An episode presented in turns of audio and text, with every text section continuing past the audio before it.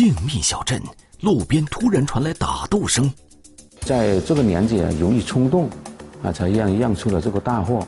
二十四年追凶路，侦查过程又经历了怎样的坎坷波折？一群锲而不舍的警察，一场颠沛流离的逃亡。追逃二十四载，天网栏目即将播出。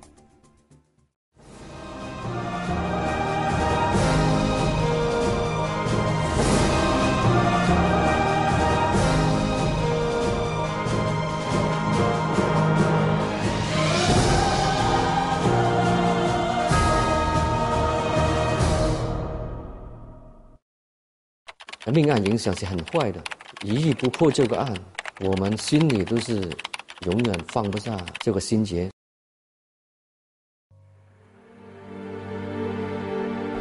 梁国标是一名从警二十五年的老刑警，现在在广东省阳春市公安局刑侦大队三中队任指导员。在他的从警生涯里，有一起悬而未破的案件，让他魂牵梦绕了。整整二十四年，这个案，呃，跟了那么多年还没有破，真是很很遗憾，很惭愧。一九九四年十月二十二日，广东省阳春市春湾镇发生一起故意伤害致人死亡的案件。经多方调查，警方确认本案的犯罪嫌疑人是春湾镇的居民秦某建、秦某龙兄弟。二十四年前，这起案件曾轰动一时，但是两名犯罪嫌疑人始终下落不明，这起案件就成了阳春刑警的一块心病。公安机关有没有战斗力，主要是看我们公安刑警能不能够把这个命案的逃犯，啊，从之以法。所以呢，就是年轻的民警都是充满信心，啊，相信有一天总会。把他揪出来。阳春警方对疑犯的追捕工作始终没有放松，并对秦某建、秦某龙两兄弟展开网上追逃。二零一八年六月二十九号，阳春警方接到辽宁省北票市公安局的电话，说在北票发现了一个人，很像悬赏通告上的犯罪嫌疑人秦某建。在这个辽宁北票市公安局的大力支持下呢。就发现了他的落脚点。侦查员先后四次赶到北票，在多次比对后，侦查员确定这名男子极有可能就是在逃的犯罪嫌疑人秦某建。二零一八年七月二号，在其所住小区的电梯间，侦查员和这名男子不期而遇。我当时就问：“你是陈某建吗？”用阳春话和他说。他一回头，很惊讶的望着我。我我看他这个表情和动作，我就觉得，我们应该找对，确定的这个就是秦某健。警方出示证件表明来意后，这名嫌疑人向警方承认了自己就是秦某健。警方立即把他带到北票市公安局，并在第一时间展开讯问。警方多次劝说后，秦某建拨通了弟弟秦某龙的电话。三天后，秦某龙来到北票市公安局投案自首。当警方带他们走出北票市公安局，即将踏上回家的路时，秦某建对送行的妻子反复说着一句话：“坚强啊，没事的，照顾好孩子就行。没事，照顾好，照顾好，照顾好就行。”在外逃亡的这些年里，嫌疑人一直没和家里人联系过。但现在，他们落脚的地方离阳春老家相隔两千多公里，他们也无法打听家里的消息。一九九四年十月二十二日晚上，广东省阳春市公安局接到报警，阳春市春湾镇发生一起故意伤害案件。接到报警后，警方立即赶往现场。当时他这个伤者是被当地的治安员送去了春湾卫生院抢救，在抢救的时候就死去了。九四年的时候，还是已经刚刚开启这个西城的命案逼迫，哎，所以呢，我们的局领导啊，甚至一把手啊，到我们的侦查员，都对这种案件去高度重视。这边是北北边啊，这边是西边啊，春湾人民中路，准备拿那个棉签来把这个血迹提回去。经法医检验，被害人身中二十二刀，因失血过多休克死亡。胸口啊、背部啊、和大腿啊、小腿啊、手臂啊，都这些地方都有这个锐器的伤口。被捅了那么多刀啊，流上那么多血，我们都当时的分是，最低的是有三几个人作案的。当地的那个受害人，很多人都认识的，哎，一看的就认识了，很多人都认识，嗯，当场就已经确呃确定了这个死者的身份。这个现场做的更是。警方第一时间通知了被害人李某的家属。这人已经走了。我们才过去，这过到去看他那样的，呃，死不瞑目，真的很惨。我那时候也很少了嘛，我骑着自行车过去，过到医院看到，也整个人都不知道想什么了，只能在那里哭，当时就一脑的空白嘛。警方一方面开展现场勘查，一方面走访周围居民，希望尽快找到目击证人。打完了，那有有些人就跑了。现场呢靠近主干道，所以呢，这个周边呢还是有些住户在现场周边大面积的走访，啊，寻找目击证人啊。再一个就是我们传统的排查手段，啊，与这个被害人相关的关系人的这个排查。其他的我也不是很记得了。应该是刀还是什么东西呢？因为当时现场比较特殊，你在街面发生，一般啊很难留下什么指纹，附近也没有什么其他的可以留下指纹的的物体，啊，所以这是给我们警察带来了啊诸多的困难。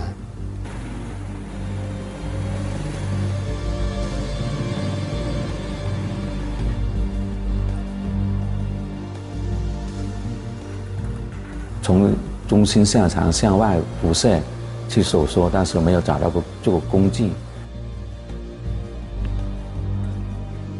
警方调查发现，李某在春湾镇上做生意，和他有经济来往的人很多，但他为人谦和，排除了仇人报复的可能。警方通过走访，很快找到了目击证人。据目击证人反映，李某在案发当晚八点多来到陈某雄家。到了十点左右，就传来了打斗的声音。打打杀杀那些声音很响亮的嘛，很很很急的嘛。附近一些居民也会围过来看。警方很快就查到了和李某有经济纠纷的陈某雄。警方调查得知，当晚陈某雄和李某因债务利息数额问题发生了口角。随后打电话给秦某龙来帮忙。陈某雄很很急，叫他马上过去帮忙。他意识到可能要发生打架了，就带着凶器去了。据秦某健交代，他发现弟弟接听完电话后神情十分紧张，秦某健劝不住弟弟，但又担心弟弟出事，于是他也跟着弟弟一起走出了家门。啊，两个都比较年轻，啊，一个还没有没有满十八岁，啊，所以呢，在这个年纪容易冲动，啊，才让让出了这个大祸。因为他叫了五六个人过来，来打他嘛。他来的时候，他们就是五六个人从不同的方向过来，汇合在一起以后，然后再围攻他。警方围追堵截，嫌疑人究竟逃亡何处？当时我们也有很多分析判断，他投靠了一些亲属老乡，啊，到珠三角那边了。心存疑虑，嫌疑人心理防线能否被突破？我们分析认为，两兄弟在一起的可能性还是比较大一些。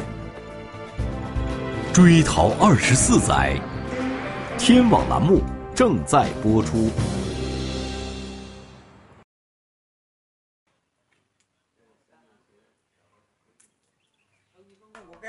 警方通过走访摸排得知，秦某建、秦某龙两兄弟在命案当晚不见了踪影。当时的通过现场的目击证人说，看见他两兄弟肯定是参参与了。结合已掌握的线索，警方分析，秦某建、秦某龙兄弟具有重大作案嫌疑。主要是通过现场的目击证人来证实这一点。谁是主刀手？秦某两兄弟啊，都拿刀了。我们都认为他是主起了这个主要的作用，是主犯。同时呢，这两名嫌疑人的父母呢，啊，也不失所踪啊，也就是找不到了啊。所以这两名这个秦某建和秦某龙这个作案的嫌疑呢，就更加的重大。父母呢，首先就是出于这个啊愚昧无知，啊一错再错。首先一感觉就是出了命案，参与了命案。啊，不理他里面的情节怎么样，都是想到出了命案，马上就要逃避了。案发后，警方迅速展开布控，并对他们可能的落脚点进行不间断的搜寻。当公共汽车也好，哈，当火车也好，当还没有实名制的，在春湾的南面，是和这个恩平市，呃接壤的，那些都是高山。如果他一进了这个我们春湾渭河这一边，这边就很多高山，啊，一跑进那个树林就很难很难追了。我们当时也发动了民警在山的另一头啊埋伏，等等他，如果他真的是上了山的话，啊，他肯定会出来的嘛。一出来我们就把他把他啊拿下嘛，是不是？这些都考虑到了。警方在各路口设卡盘查，拦截可疑人员，一直到第二天下午，都没有发现两人的踪影。很失望，我们就很多疑问呢，哈，这么花了这么大的精力，哈，都没有找到一点信息。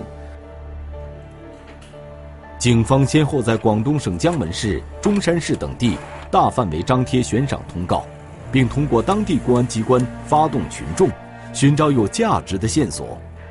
我们考虑他应该去在珠三角落脚的可能性比较大，啊，为什么这样说呢？因为是一个是九十年代，我们珠三角的工厂比较多，外来人口比较多，啊，当年的我们公安的这个管控能力啊，不如现在，啊，所以他在一个小的一个地方或者小的工厂生存，相对而言还是比较容易的。警方在大范围张贴悬赏通告的同时，始终没有放弃对秦氏兄弟社会关系的排查。就在他们逃亡后不久，警方曾经通过走访获得了一条线索。最有价值的是发现他往那个罗定那边逃跑了，所以我们呢，我们首先呢把这个基本案情马上呢通报给那个罗定警方，将这个人的特征、姓名、着装通报给他们哈，请他们帮我们布控一些旅馆业啊、公共场所啊、啊娱乐场所啊这些地方哈，我们正常的作为一个布控。还发了很多警力到那边去布控去找。虽然犯罪嫌疑人秦某建、秦某龙已经到案，但是这起案件有着太多不解之谜。嫌疑人的供述对查明当年他们是如何潜逃的十分重要。我们现在呢，就是因为抓的这个秦某两兄弟嘛，他也不算是很配合。在审讯过程中。犯罪嫌疑人秦某建对他的逃亡经历始终避而不答，只是反复的向警方询问自己父母的身体是否还好，不知自己的啊以后生活会怎么样啊，或者家属会不会受到啊打击报复啊这些的，他应该是我分析他应该有这个心理负担。警方弄清了秦某建的想法之后，认为。只有从根本上打消对方思想上的顾虑，审讯工作才能取得进展。于是，警方不断的给秦某建摆事实、讲法律，让对方彻底解开了心结。回忆的闸门彻底打开，秦某建本身口才就很好，警方从他口中听到了一段令人唏嘘的逃亡经历。据犯罪嫌疑人回忆，案发当晚，秦某建在打斗中腿部受伤，兄弟两人为了躲避警方的追捕，一直沿小路逃窜。秦某建在松柏一间诊所进行简单包扎后，两人继续往云浮方向潜逃。这个两个嫌疑人他作案以后，他也害怕嘛，很紧张，他也可能意识到啊，一抓到有可能啊判得很重。啊，都也也害怕受到法律的严惩，所以他们第一时间就是拼命地往外跑。为了躲避警方的追捕，秦某建、秦某龙分别化名为林聪、林明，一路乞讨，逃到了广东省豫南县的一个偏远林场。他只能去打一些苦力工，啊，不用出示学历啊、身份证的工作。但他这种生活，他自己说都是很痛苦的，啊，工作啊很累很辛苦，但是收入也很很低。当时警方曾在周边市县印发了带有秦某建照片的悬赏通告，但是阴差阳错，这些年竟然始终没人认出他来。因为这个弟弟呢，秦某龙呢，还是未成年人。根据当时的户籍管理呢，还没有对他进行这个拍摄照片，啊，入这个户籍资料。秦某健呢，因为已经在读大学，后来呢，我们又多次到他的学校里边，去对他的学籍档案、对他的这个其他信息资料不停的这翻阅。后来呢，就在他这个学籍档案当中，啊，发现了一张照片，啊，但是因为这个照片存放的时间比较久，也已经有点模糊了。这张黑白照片。已经是警方当时能够找到的最接近秦某建的照片了，但实际上，这张照片上的相貌看起来要比他的实际年龄大很多。因为我们收的这个照片资料呢就比较模糊啊，所以说我们当年就对这个发的协查，对其他的兄弟单位呢，啊发给他们以后呢，就他们也感觉到这个工作难度比较大啊，呃，就是当时的资料发出以后呢。哎，发现我们的排查效果呢也不是很理想。除了广发协查通报，当年警方的走访调查工作也开展的极为细致。犯罪嫌疑人的家人在案发后都离开了当地，办案民警几经周折找到了二人父母的新家。我这是找到了陈某建的父母，了解情况。听他们的口气，都是怕被害人方的亲人呢会找他们啊出气，就是找他们报复，是这个意思啊，而离开了。当时呢，就是主要是看看他的父母啊去了哪里住啊，想通过这些线索去一步步发现他们的啊，劝他们回来投案自首啊。为求生存，兄弟两人急需新的藏身之处。这个人都会有有侥幸的心理，不得已的时候他会投案自首。犯罪嫌疑人隐姓埋名，藏匿他乡，苟且偷生，做了大量的工作，都没有发现他们的踪迹。一波三折，案件侦破又出现什么样的变数？追逃二十四载。天网栏目正在播出。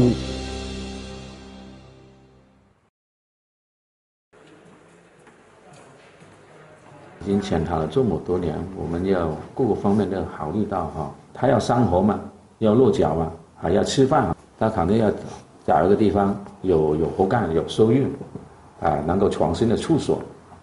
啊，那么我们的方向就是要他的老乡。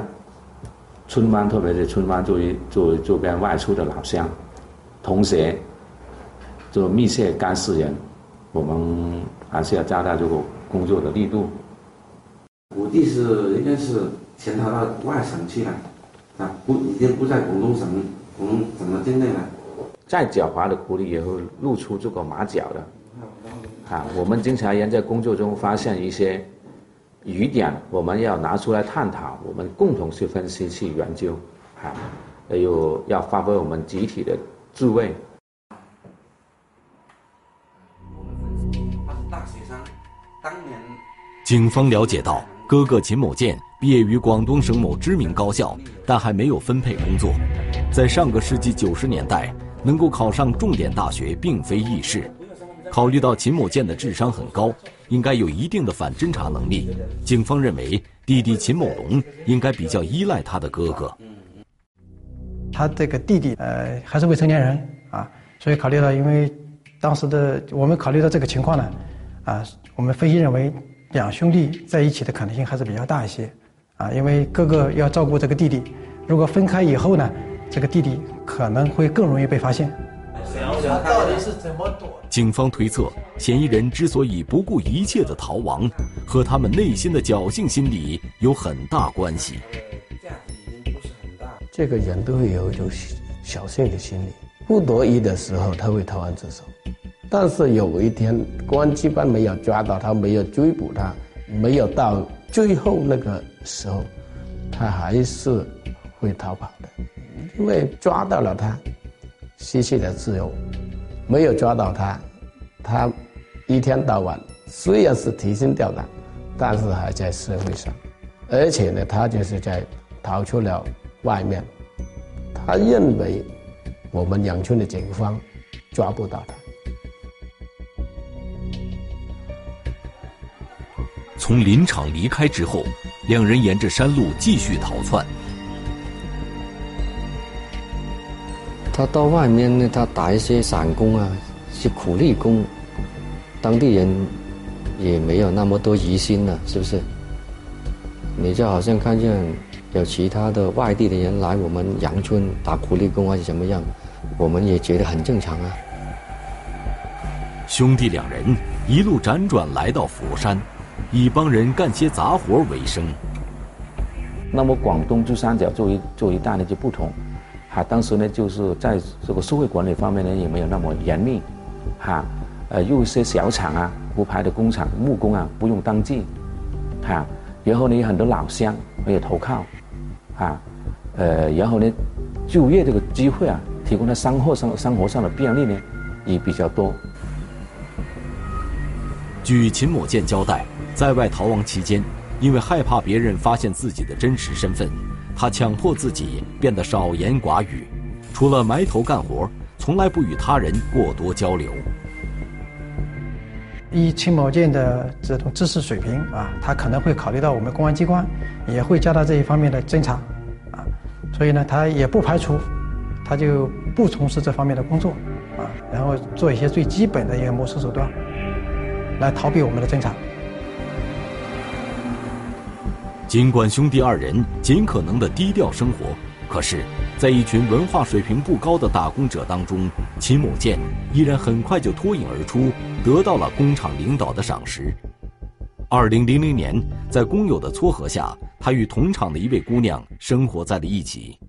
说是在我们广东打工的时候，认识了一个辽宁的女孩子，他就跟她到了辽宁那边生活。并生了一个孩子。秦某健以为可以无声无息的躲一辈子，可是当他做了父亲，眼看着孩子一天一天长大之后，想法也发生了变化，也想要给妻子孩子创造更好的生活环境。正常人的成家立业呢，这种需求还是有的。另外一个，随着时间的流逝呢，可能一年一年呢。他在外面有逃亡的经历，可能使他们胆子会变得越来越大啊！他们认为我们公安机关是没有能力去抓到他的，啊，所以这个方面可能会随着时间的推这个流逝，啊，他们会放松了警惕。对于秦某健交代的这部分经历，警方也进行了核实。令他们感到惊讶的是，二零零六年的时候，警方曾经查到过一些疑似与秦某健有关的线索，但是因为时效性的缘故。他们和犯罪嫌疑人失之交臂。我们也查到他在当地啊当地的一个我们广东佛山的一间一家叫做呃食品公司的一个小店。那么我们呢第一时间也到广东的佛山南海那里去找这个叫做一个广林的小吃店啊，但是这个那个地方已经成了一个空地，没有了。当年警方寻找秦氏兄弟的足迹，几乎踏遍了周边城镇的各个角落。除了在佛山发现过的那条线索之外，秦氏兄弟竟然像人间蒸发了一样，在警方的视线之中彻底消失了。案发以后呢，也是在考虑到嫌疑人可能去的一些地方，啊，你比如是山西的煤矿啊，呃，比如像内蒙古那些矿矿产的资源地方啊，或者东三省的这个伐木地方啊，哎，这是都是有可能的。在这个排查过程当中呢，呃，也出现了一些。疑似嫌疑人出现的情况啊，呃，所以我们当年呢也是派出了很多侦查员，呃，到这不同的省份，呃，跨越了几万公里去调查，后面的查证情况呢也都排除了。身为人子，嫌疑人对父母难道没有一丝想念？生活会怎么样啊？我分析他应该有这个心理负担。岁月蹉跎。多年悬案终于出现转机，他也会放松他的警惕，身份都漂白了。追逃二十四载，天网栏目正在播出。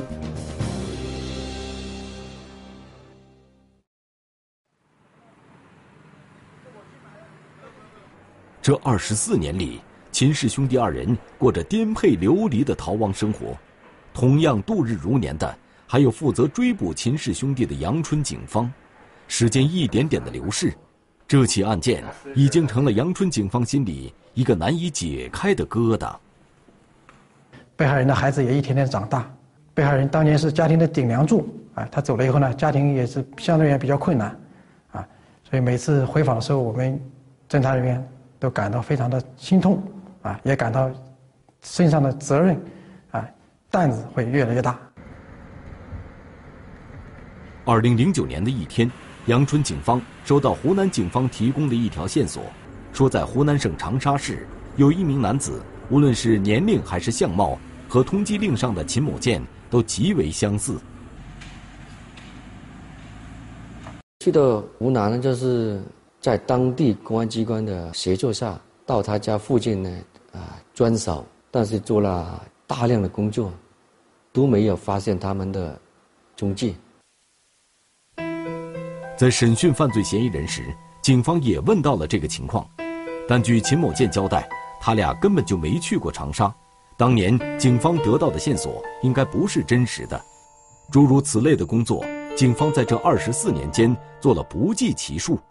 面对那些可靠性很低的线索，他们不敢放过任何一条，每次都会消耗大量的人力物力进行排查，但是案情依然没有取得丝毫进展。秦某建跟秦某龙兄弟呢，一直没有抓捕归案，啊，对我们当时的呃侦查人员呢，也是一个很大的打击，啊，我们也感到非常的遗憾。随着时间的推移，他也会放松他的警惕，身份都漂白了，总认为他是很高明的了，逃之夭夭。这么多年了，时间这么久了，啊，他会自由自在。在审讯中。秦某建告诉警方，他们从佛山离开后，去了他女朋友的老家辽宁省北票市。为占了这个首饰一楼户，啊，他，呃，户口清查的时候呢，有那个户籍丢失了，是可以重新申报的嘛？啊，如果说一直没有申报户口的话，又可以重新申报了吗？据秦某健交代，这些年他无时无刻不在思索怎样把自己的身份洗白。上世纪九十年代的时候，公安机关的户籍系统还未实现全国联网，这让他寻觅到了一丝机会。但是，他无论如何也不曾料到，科技的发展竟如此迅速。当年让兄弟二人摆脱在逃嫌疑人身份的那张户籍照片，如今竟成了让其落入法网的关键。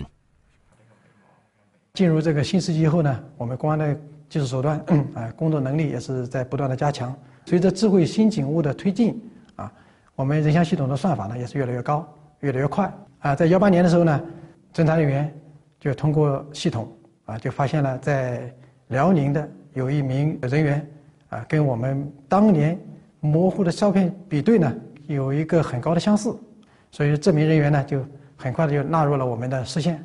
我们比对出那个人像比对呢是百分之九十几哈，还没有百分百确定。啊，但是很相近。仅有一张照片，专案组还不敢百分之百确定此人就是秦某建。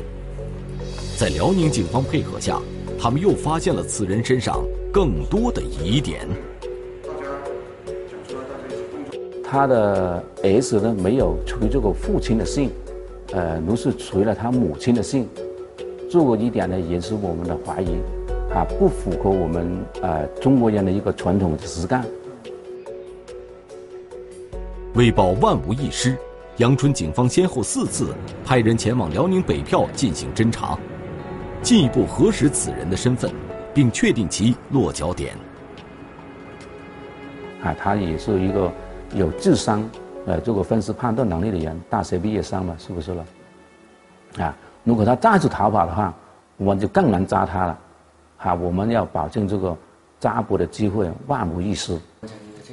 没错，没错。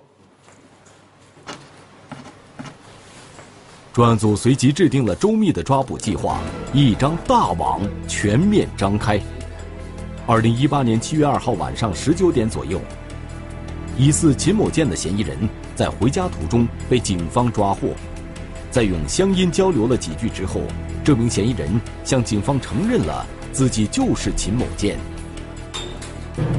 我们认为他肯定是知道陈某龙的去向，我们就做他工作，啊，要求他啊配合我们工作。我说，既然我们能抓到你，陈某龙我们也可以抓到，赶快叫他回来投案自首，啊，争取重新处理嘛。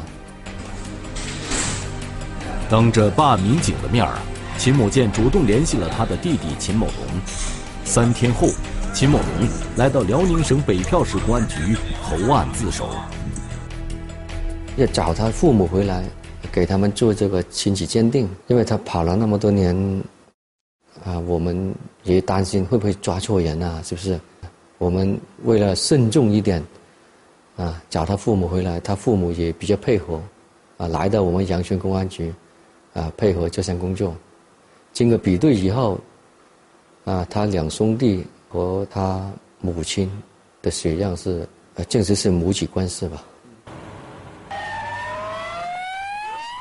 二零一八年九月二十日，秦某建、秦某龙在警方的押解下来到春湾镇指认现场。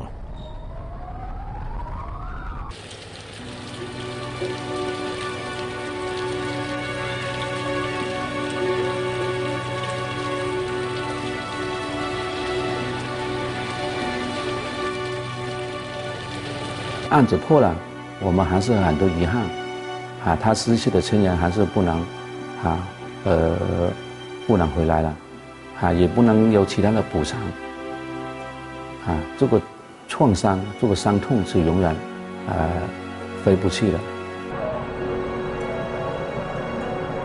被害人亲属也用自己的方式，表达了对警方多年来坚持破案的感谢。这么多年了，你不放鞭炮，肯定心情比较激动一点嘛，对吧？抓了二十多年才抓到，那肯定会，呃，搞一下这个。我们当地也也是有这个风俗。至此，这件历经二十四年的案子，在阳春警方的不懈努力下，最终圆满告破。所以呢，我们作为一个办案人员，作为从事刑侦工作的，啊，所以也是一直以来我们专案组办案人员对这种案件一直没有放弃的一个原因，啊，如果没有抓到他，那么我们就没法跟他们家属去交代，也是我们的一这个天职，是我们的责任。中华人民共和国公安部 A 级通缉令裘白，男，一九七二年十月四日出生，户籍地四川省阿坝县各莫乡察布村一组哈布桑，身高一点七五米左右，体重八十五公斤左右，短发自然卷，肤色较黑，身份证号码五一三二三一一九七二一零零四零五一一。对发现线索的举报人协助缉捕有功的单位或个人，公安机关将给予十万元奖励。